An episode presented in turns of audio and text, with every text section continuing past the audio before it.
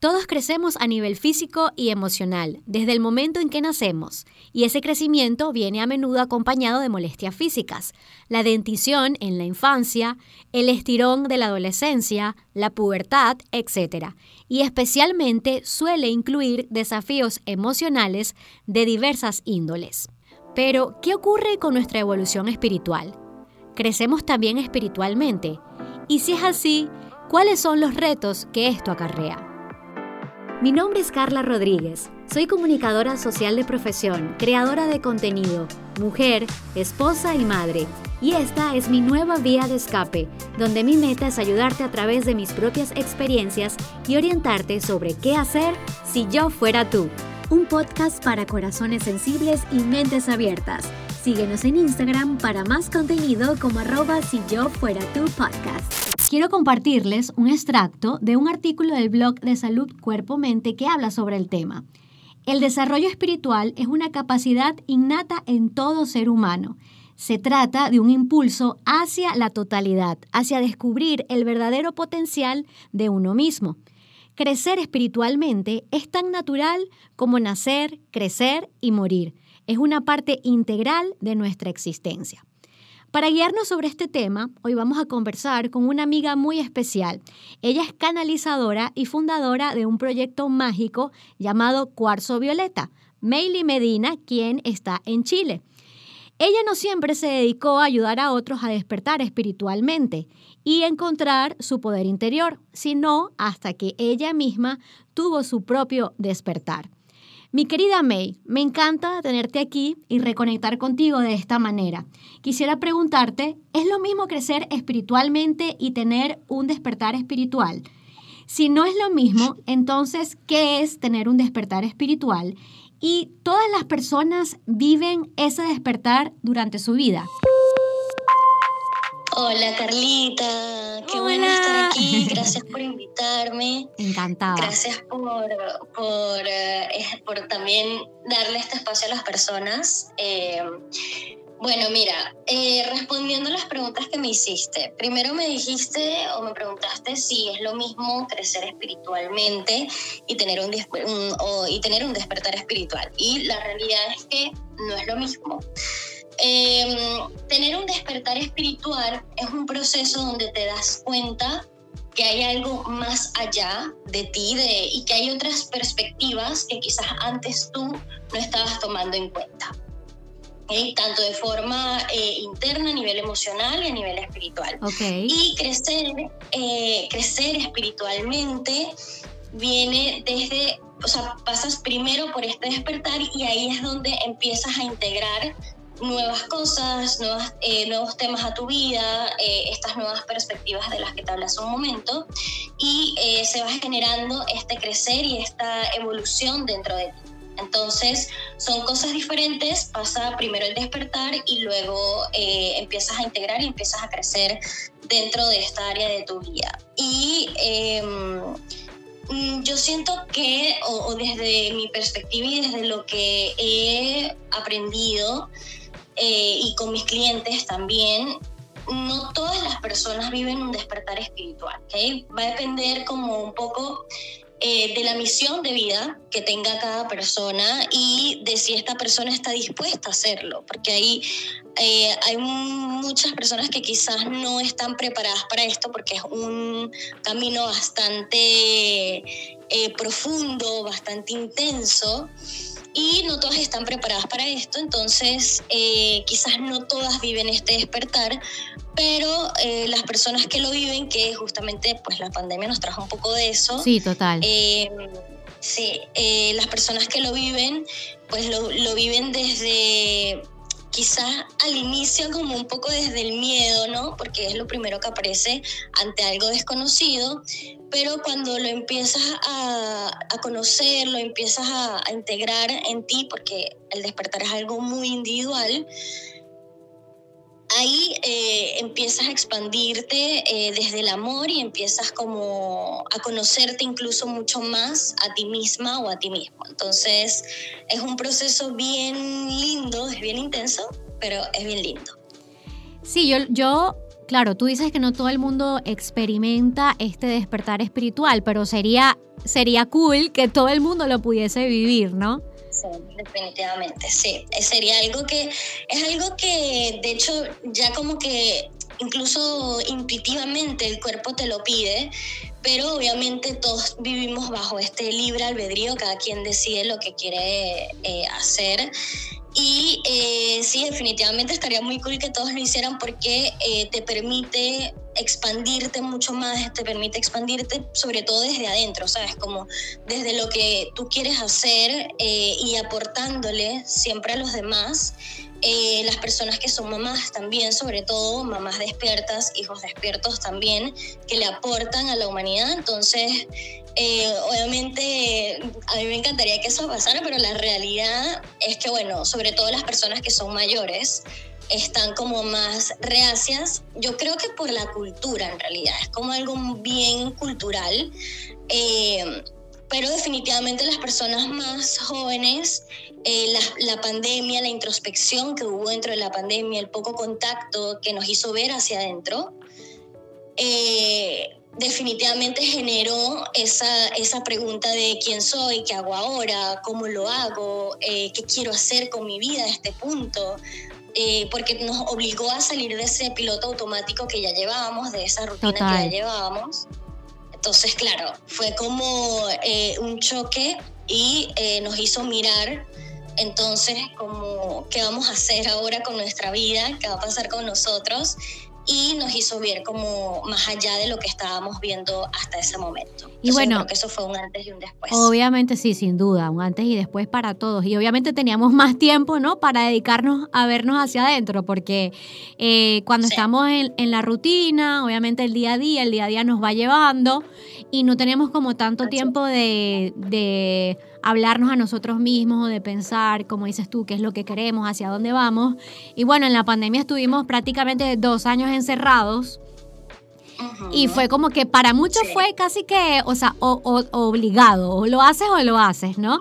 Muchos quizás también... Sí, definitivamente fue como un, o sea, tenía que pasar, ¿no? Obviamente no, es algo, no fue la mejor manera, o no siento yo que haya sido como, porque obviamente todos eh, sufrimos mucho dentro de ese proceso, pero eh, era algo que tenía que pasar como para que se generara esa catarsis o ese quiebre entre ese antes y ese después.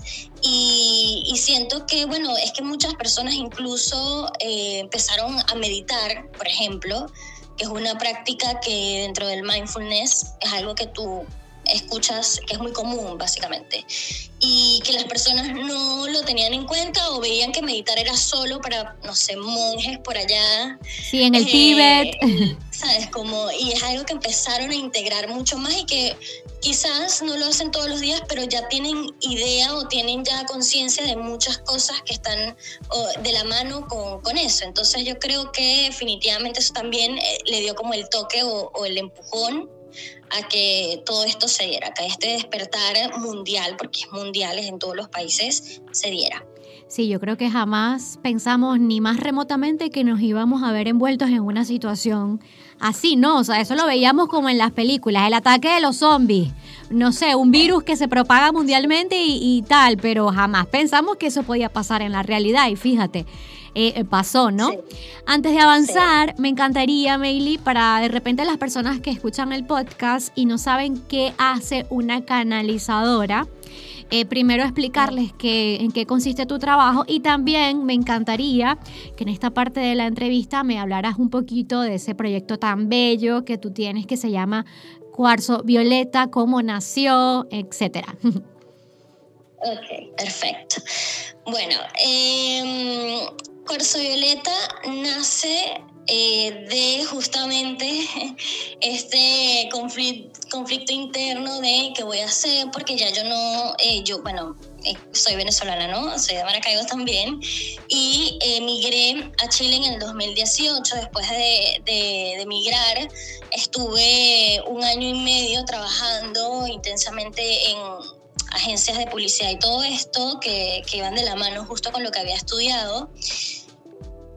pero eh, ya no me sentía cómoda, no me sentía cómoda con lo que estaba haciendo, no sabía tampoco hacia, hacia dónde ir o qué camino tomar, pero de algo estaba segura y era de que no estaba cómoda haciendo eso, trabajando en una oficina. Em, y justamente en el 2019 aparece una, una querida amiga ahora em, que me presenta toda esta magia. Ya yo venía como eh, sentía ya eh, y tenía como algunas cositas de canalización que ya voy a explicar qué es. Eh, ya yo tenía un contacto igual con, con, seres de luz, con maestros y guías desde hace mucho tiempo, solamente que siempre lo tuve escondido y, y nadie, absolutamente nadie, de que, que, o sea, que formaba parte de mi entorno tenía ni idea. Sí, yo... yo algo que para mí era como un poco normal. O sea, era como tan normal que ni siquiera era relevante dentro de mi vida. Pero también eh, escuché, por ejemplo, en la, en la disculpa que te interrumpa, en la charla que, bueno, que yo formé parte em, sobre el despertar espiritual que tú diste vía, o sea, online, tú decías que, que tú sabías que tú tenías como ese don, por decirlo de alguna manera, pero que también lo dejabas como escondido quizás por temor a ser juzgada, ¿no? Que te dijeran, sí. está loca, Meili de qué está hablando, o sea, quizás en el, en, el, en el, contexto, cuando tú empezaste como a conectarte con esos seres de luz, pues, y también quizás eras muy chama, ¿no? También. Entonces, este, me imagino que esa parte de ti como que la dejaste metida en la gaveta. Sí, Totalmente, o sea, yo aparte en ese momento, claro, las personas, eh, justo lo que hablábamos con el despertar, ¿no? Está, quizás un poco están, están como un poco más dormidas y el hecho de expresar eso, o sea, yo sentía que me iban a mirar como la loca, la que lanzan, me explico, no, no era como algo con lo que me sentía cómoda. Exacto. Eh, eventualmente esta amiga me hizo ver, que es una terapeuta también, eh, me hizo ver que definitivamente eso, eso formaba parte de mí y que yo debía expandirlo. Y justo después de eso se empezó a desencadenar un montón de cosas. Yo renuncié a mi trabajo y empecé este proyecto eh, que se llama Cuarzo Violeta y eh, que es mi marca personal y a través de ella empecé yo a crecer espiritualmente, eh, a educarme también a través de, de otros terapeutas y otros profesionales, aprendiendo nuevas terapias, nuevas formas de como de sanar, ayudar a sanar a las personas y eh, eventualmente todo, todo me fue llevando justamente al tema de la canalización, que básicamente canalizar es eh, conectarte con tus maestros y guías de una forma más directa. Es como lo que estamos haciendo nosotras ahora, como conversar un poco, ¿no? Eh, es lo mismo con tus maestros y guías, es algo que todos tenemos como este ángel de la guarda que nos inculcan desde pequeños. Y eh, este contacto es algo que ya yo venía porque yo lo heredé, mi mamá lo tiene, mi papá también lo tenía, mis abuelos también lo tenían. Wow. Y eh, después cuando ya lo pude expandir, cuando el miedo definitivamente ya no estaba, que pude eh, crecer a través de esto también, lo empecé a compartir empecé a compartirlo, empecé a, ayudar a las otras personas que también pasaron por ese mismo, eh, eh, por esta misma situación por la que pasé yo, como que a través del miedo. Y eh, nada, empezó esto a crecer como de la nada, un poco, o sea, obviamente trabajando en ella en el día a día, pero fue como un boom eh, para, para mí al menos porque muchas personas empezaron a llegar y en mi primer año atendí que si a mil personas fue una locura total. ¡Wow! ¿En serio? ¿Cómo? Mil personas. Sí. ¡Qué locura! Atendí a mil personas, sí, y sí, es que fue una locura, por eso es que yo continúo haciéndolo, porque eso me reafirmó que definitivamente yo estaba en el camino correcto. Es que esa era tu misión de vida. Es correcto, o sea, era algo que tenía que hacer y después de eso se empezaron a explicar un montón de cosas. Eh, em, empecé a compartirlo a través de cursos, talleres, programas. Eh, aparte hago em, sesiones de sanación también, hago Reiki, eh, leo oráculos también, que son otras herramientas que te ayudan, que te dan como más claridad. Todo esto te da como más claridad en tu camino para que tú tomes decisiones asertivas. Eso es lo que hace, más que adivinar este, el futuro, que es como una creencia que muchas personas tienen, Em, es como, te da como esa certeza de que lo que estás haciendo lo estás haciendo bien y si estás tomando el camino que quizás pueda ser como el más incorrecto, pues esto te, te da como la claridad para que tú tomes al final la decisión. Que al final uno es el que decide si le va a hacer caso a eso que, que recibiste o, o, sigues por el camino que quieres seguir. Sí, exacto, te permite como hacer correctivos Exacto. Como, como un poco eso, como eh, yo conecto más con quizás con la palabra asertividad, ¿sabes? Como ser más asertivos en el camino y estar como confiados de que el, el, camino por el que estás yendo es el camino correcto y es el camino que a ti te hace sentir bien, el que te hace sentir más pleno, más feliz. Entonces eso es lo que hace una canalizadora, ¿no? Eh, canaliza energías, canaliza... ¿Qué canalizas? canaliza energías, sí, canalizo mensajes también para las personas. Canalizo, no sé, hay personas que de repente fallecen y, sus seres queridos están como en búsqueda de un mensaje de ellos eh, para saber que están bien o em, no sé, para que sentirse acompañados por ellos. Entonces ellos recurren a mí también y eh, yo les doy el mensaje que sus, que sus eh, seres queridos eh, les quieren dar y eh, también sus guías, sus maestros, eh, sus ancestros también, abuelos, bisabuelos, alguna información familiar que ellos quieran saber.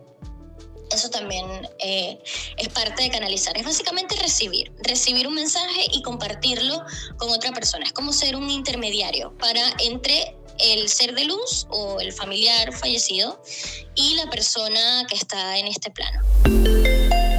El descubrimiento de nuestra naturaleza divina puede conducir, tanto a nivel individual como colectivo, a una vida más plena y suele acontecer de manera progresiva. Nuestra naturaleza espiritual va emergiendo y aprendemos a vivir con más conciencia. Adquirimos libertad de elección, conexión con otras personas y la naturaleza. Sin embargo, a veces este emerger del espíritu deja de ser progresivo y se puede manifestar de manera abrupta e intensa a raíz de una enfermedad, un accidente, una fuerte experiencia emocional, una pérdida significativa o la implicación profunda en una práctica meditativa o religiosa.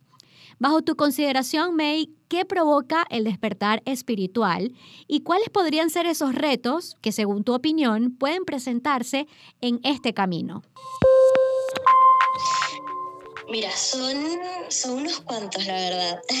Hay muchas etapas por las que tú eh, o por las que una persona que esté pasando por el despertar eh, puede transitar. Em, la primera o lo, primero que vas a, percibir va a ser como ese llamado, que es, justamente el despertar, donde empiezas a, sentir como dudas sobre lo que estás viviendo, cómo lo estás viviendo, eh, como que hay cosas que no te están gustando de tu día a día, de tu trabajo, de tu vida, y eso es lo primero que vas a notar. Obviamente cada persona o cada caso es distinto, cada persona tiene su, eh, su tránsito, cada persona eh, lo lleva de manera distinta porque es algo muy individual, como comenté al principio, pero generalmente eh, es lo primero que pasa, como que empiezas a sentir em, que no, no te sientes cómoda o cómodo en el lugar en donde estás. Luego de eso, eh, lo que suele pasar es que empiezas a sentirte como muy confundido y triste porque todo lo que tú habías creído, eh, todo lo que tú habías creado también en tu vida, quizás eh, o sea, como que trabajaste mucho por ello y al final no es algo que te resuene, porque uno tiende a hacer cosas que eh, quizás los hace por los papás o lo hace por la misma sociedad que te obliga como a seguir un camino, un recorrido bien específico. Y ahí te das cuenta que no, definitivamente no es algo que a ti te, te genere eh, eh, comodidad y a eso se le llama la noche oscura del alma, que es ese momento en donde tocas fondo y te sientes sumamente triste y puede generarte incluso, hay personas que se deprimen, hay personas que eh, pasan como por un cierto espacio de tiempo que eh, no salen de la cama o de repente no, no logran eh, como activarse nuevamente porque es un momento muy introspectivo. Em, luego de eso hay otra etapa eh, que también suelen, por la que sueles pasar, que es la, la, etapa de exploración, que es donde empiezas a pedir ayuda a otras personas, a terapeutas, en donde empiezas a investigar eh, sobre qué es lo que quieres hacer, qué es lo que te está pasando, eh, como un poco salir como de ese fondo, empezar a flotar y empezar a investigar qué es lo que, con qué resuenas ahora. Si ya no resonaste con lo otro, ya no, no estás eh, como conectada o conectado con, con, esta etapa de tu vida que viviste por mucho tiempo. O sea, eso podría ser, por ejemplo, para ti lo que significó darte cuenta de que ese trabajo no te llenaba y que necesitabas buscar algo más, ¿no? Así, exactamente. Es como, eh, ok, es básicamente que me sentí este llamado, sentí esta, este, este despertar, esta cuestión que, que no le, hay personas que ni siquiera le encuentran nombre porque es un sentir. Eh, luego de esto mm, me di cuenta de que no estaban bien las cosas, eh, me puse muy triste, quizás hay personas que renuncian en ese proceso como lo hice yo, o hay personas que continúan ese trabajo, pero eh, buscan como alternativas para, sentirte, para sentirse bien. Hay, hay personas que recurren como a la parte espiritual, pero hay otras personas que recurren a los terapeutas, eh, eh, psicólogos, psiquiatras, ¿sabes? Como esta ayuda es como alguien que te sostenga en este proceso. Y ahí tú te empiezas a abrir más y a sanar cosas que tenías desde antes y, y, empezar a conectar con otras nuevas. Y eh, fue lo que me pasó a mí después con esta amiga que llegó. Esta amiga llegó a, a generar en mí este cambio que me abrió muchas puertas y me abrió eh, muchas perspectivas, que era lo que te comentaba hace un momento. Y nada, después de eso eh, viene otra etapa que, que yo la llamo la etapa de transformación, que es cuando ya tú empiezas a integrar todo eso que aquí es como más lindo todo, ¿sabes? Como que ya pasaste la parte más retadora. Más fuerte, exacto, más eh, dura. Sí, sí, sí. Y empieza como esta parte de transformación, de integración también, donde eh, logras como sentirte bien, como que ya, ya pasó lo peor, todo va a estar bien, vamos a, construir esta nueva forma, esta, esta nueva etapa. Eh, y la, como que la parte espiritual ahí empieza como a darte más paz, a darte como más contención, eh, empiezas a integrar nuevas metodologías como la meditación, como la que comentábamos antes, empiezas a conocer nuevas deidades, eh, te das cuenta de que hay un montón de deidades con las que tú puedes conectar y, y que con las que resuenas también muy bien, deidades indias, deidades, no sé, eh, asiáticas más chinas, me explico, son como, hay como un allí empiezas a conocer. Y em, hay personas que después de eso, yo conozco muchas, eh, después de eso se, dieron cuenta de que querían ser terapeutas o que querían ser, eh, no sé, o que, quieren darle como una vuelta a lo que hacen ya con su trabajo y eh, le, como que integran estas dos partes de su vida. Em, y yo siento que es algo súper bonito porque le das un significado más profundo a lo que ya estás haciendo.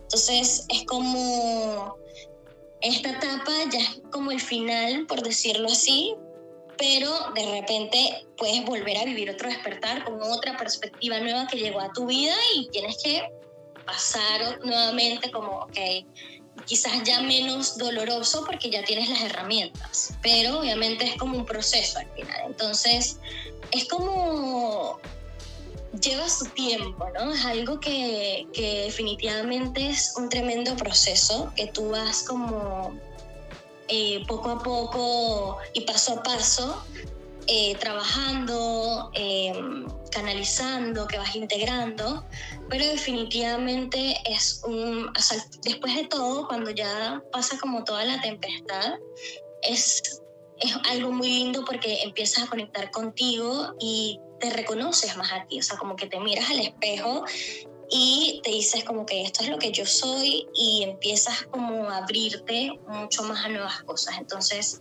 creo que es algo, por lo, o sea, espero, ojalá, por lo que las, muchas personas pasen. Eh, porque después de eso tú ves la, la, vida como realmente es, pero desde el amor, ¿sabes? Como no esta parte que nos inculcan como que, no sé, la gente es malo, todo el mundo es malo, no sé qué, sino como eh, te empiezas a conectar más con la naturaleza, con tu entorno, eh, empiezas a conectarte con nuevas personas. Hay personas con las que ya en el camino vas a dejar de resonar porque te das cuenta de que quizás no es algo con lo que tú... Estás vibrando, sí de, con el que tú te quieras rodear. Exacto. Y empiezan a aparecer otras. Sí, y, eh, y quizás ese proceso es duro porque de repente le tienes cariño, le tienes amor a esa persona, pero bueno, simplemente te das cuenta que no resuena, como dices tú, con lo que está pasando ahorita en tu vida. Yo voy a hacer aquí un poquito de terapia, o sea, te lo comentaba también en, la charla que hicimos por, por, Zoom, yo siento que mi despertar espiritual se dio cuando yo tuve a mi hijo, eh, y la noche oscura para mí fue, eh, bueno, ya después que yo tuve a mi hijo, tomar en cuenta que tenía esa responsabilidad, ¿no? Eh, y, hacerme responsable de. Fue como que, bueno, ya tienes un hijo, tienes que madurar, tienes que ser responsable, tienes que cambiar ciertas cosas, de ciertas formas de pensar, tienes que cambiar ciertas cosas que haces. Y bueno, eso fue como para mí la noche oscura, tomando en cuenta un poquito todo lo que estás comentando. Y siento que ahorita estoy viviendo como la transformación. Y de verdad, cuando decías que es un proceso súper lindo, es cierto. O sea, yo nunca me había sentido tan bien conmigo misma en todos los aspectos de mi vida que, como en este momento, ¿no? Y, y a veces siento que, ajá, lamento que haya llegado como un poco tarde en mi vida, por decirlo de alguna manera. Pero bueno, también siento que esto es un proceso, como, como dices tú, que puede durar tiempo y que es un proceso que va a depender de cada quien, ¿no? Sí, definitivamente. Y es algo que, fíjate que tú dices que llegó un poco tarde, yo lo veo como que llegó en el momento perfecto, porque justo lo hablábamos eh, antes de, comenzar eh, el, podcast. Eh, uno a veces no tiene como la madurez para poder recibirlo, o sea, uno está muy chamo, pues en la vida uno va como madurando a medida que va creciendo y quizás en su momento eh, no estabas preparado para recibirlo. Sí, sin duda. que tienes una vida a cargo, pues sí lo puedes como integrar mucho mejor y mucho más fácil. Así es, y bueno, de verdad estoy súper... Exacto, estoy, y estoy súper agradecida por el momento en el que estoy viviendo, pero también siento que eso es algo como que, y que la gente lo tome en cuenta, que eso no va a pasar por arte de magia, tú tienes que trabajar por eso. Así es. Tienes que recurrir a terapia si es necesario, tienes que eh, hacer conciencia de ese proceso y tomar la decisión por tu cuenta de que, bueno, quiero seguir este camino que voy a hacer para, para poder continuar en ese camino. O sea, en este caso es en el camino espiritual. Sí, correcto. Igual hay, hay muchas, eh, mira, ahora con este despertar, eh, muchos terapeutas, claro, obviamente esto, yo, yo soy de las personas que piensa que hay como energía para todos y la persona que resuene conmigo no va a resonar con otro y así, así es, es parte de, eh, pero es un camino que inicialmente suele ser muy solitario, pero ya después, cuando empiezas a, mm, avanzar dentro de este proceso y empiezas a buscar ayuda y empiezas como a indagar un poco más, te das cuenta de que definitivamente no estás solo y que puedes como eh, buscar este sostén dentro de algún terapeuta, psicólogo, psicoterapeuta, no sé, alguien que haga cualquier tipo de terapia con el que tú resuenes.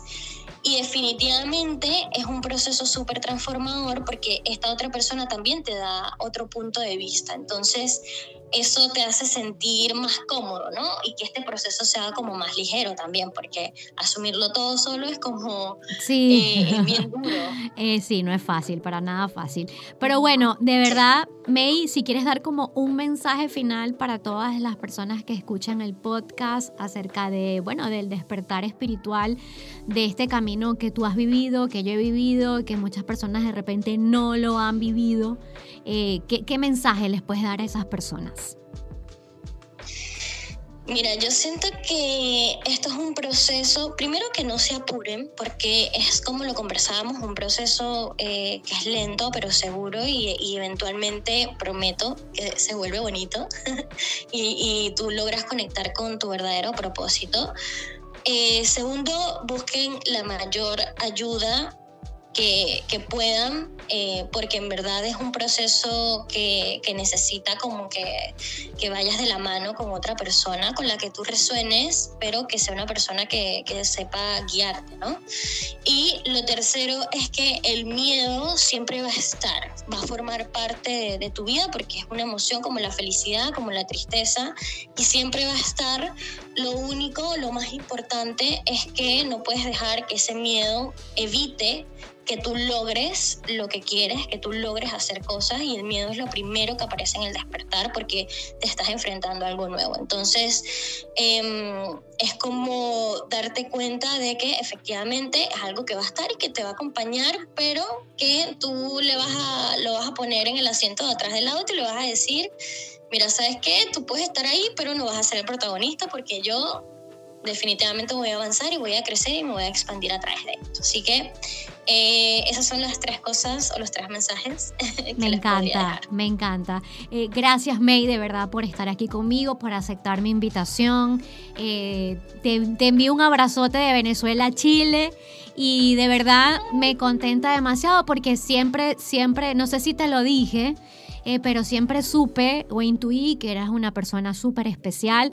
Y bueno, me encanta saber que ahora con ese poder, ese don que tú tienes, estás ayudando a otras personas, que yo creo que es como lo máximo en la vida, ¿no? Poder a través de nuestras experiencias y, y de esas capacidades que tenemos, poder ayudar a otros.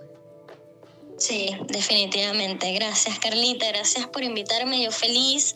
Para mí es como súper emocionante poder compartir contigo, poder compartir en este espacio. Eh, es como un poco recordar también eh, los tiempos de... Los eh, tiempos de antes, sí. Cuando conecté con esa época de mi vida que es bien, bien linda y, de la cual estoy bien agradecida también.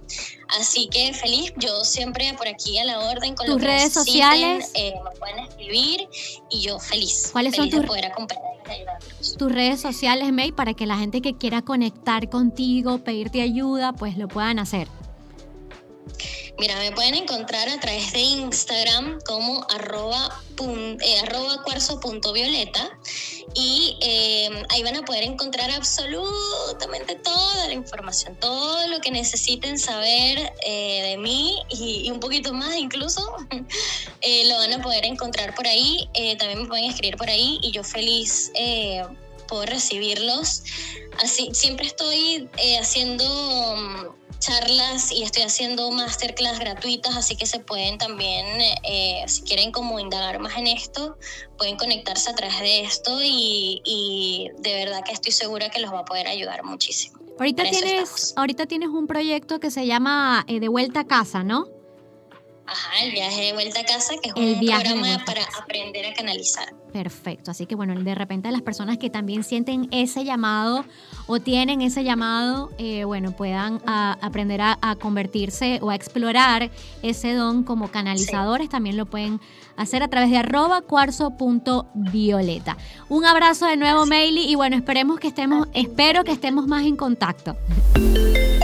Para el escritor y psicoterapeuta Thomas Moore, Formar el alma es un viaje que requiere tiempo, esfuerzo, habilidad, conocimiento, intuición y coraje. Y que es útil saber que todo trabajo con el alma es un proceso, es decir, combina transformación, peregrinaje y aventura.